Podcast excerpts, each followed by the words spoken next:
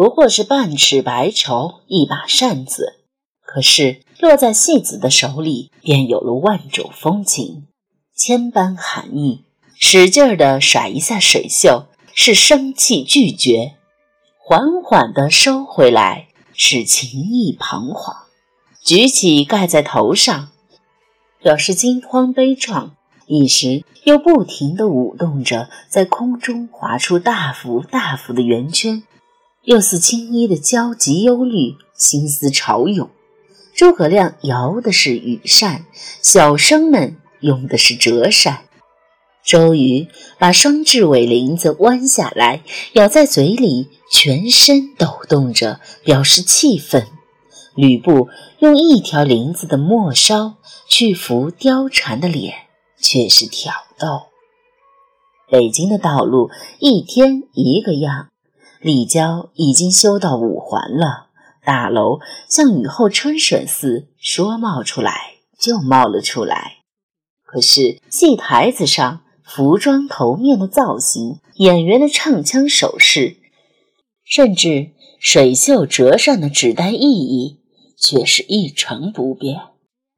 关起剧院的门来，当今天的演员、当年的戏子唱起同样的腔调，翻演重复的故事时，这里的时光便停止了。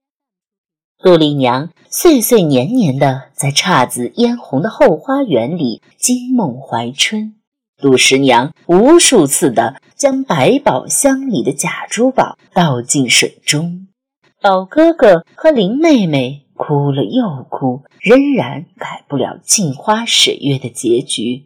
曹操和诸葛亮斗了又斗，早已将赤壁烧成了火海的代名词。台上只一日，人间一百年。从这个意义上来说，戏台成了传说里的天堂，上台的人就是进入时光的隧道，把百年沧桑一袖承担，扮演千般风月，万古愁冤。二胡与丝竹同唱，水袖共羽扇齐飞，于是。情孽元素便借尸还魂了。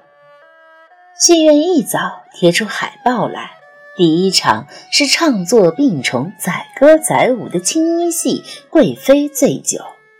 小婉往场子里望一望，稀稀落落的，最多只上了五成客人。他想起若梅英说的，以前的角儿上场前。先往三楼瞄一眼的故事，不禁感叹：现在别说三楼了，就这一层楼还填不满呢。而来往的客人中，又有一半是赠票，怎么能怪演员们越来越不专心呢？忽然一转眼，看见第三排坐着张之野，心里别的一跳。他旁边的两位老人家，就是他的父母吗？也就是自己的未来公婆，小婉的脸红了，切，八字还没一撇呢。谁知道这一声爸妈有机会没机会叫呢？咦，再过去那女孩子是谁？打扮的花枝招展、浓妆艳抹的，眼盖幽蓝，唇色暗红，一张脸活色生香。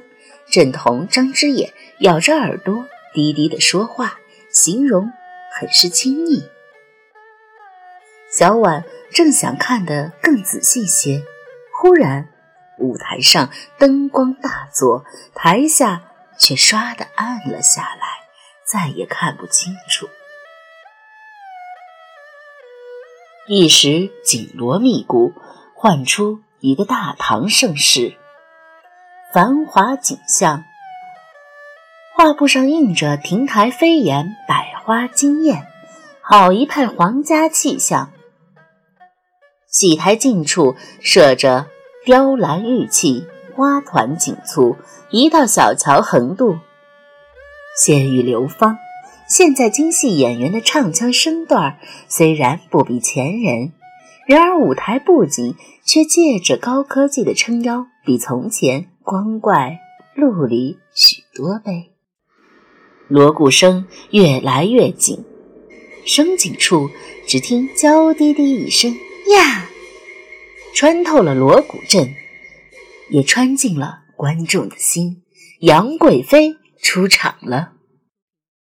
只见她穿一件红色五彩绣团凤镶边女蟒，白色绣花马面裙子，风华绮丽，摇曳而行。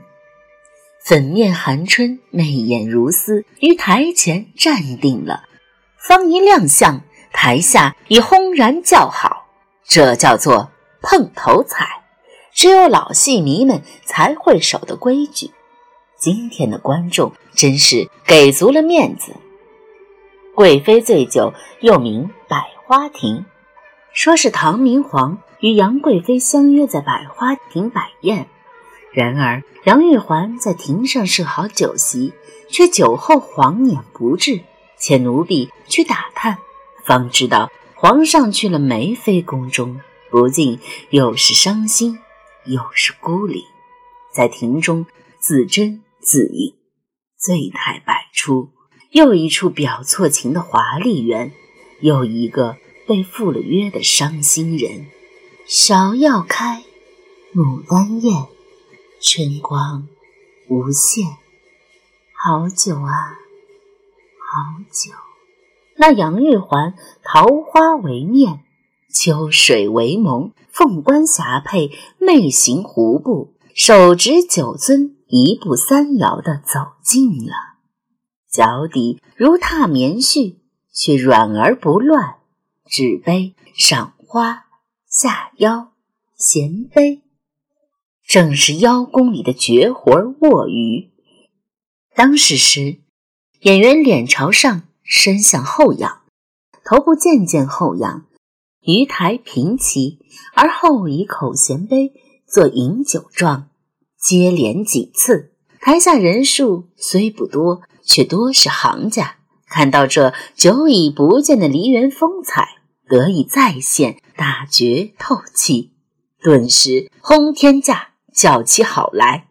如果说开篇那声碰头彩还只是客气捧场的话，那么现在的这声好，可就是发自肺腑，而且一旦叫出，就再也。刹不住铲，一阵阵叫好声，就好像滚雷似的，一波响过一波，竟要把棚顶子掀翻过来一样。小婉意外，这段下腰是将武旦的功夫揉进青衣里表演的高难度动作。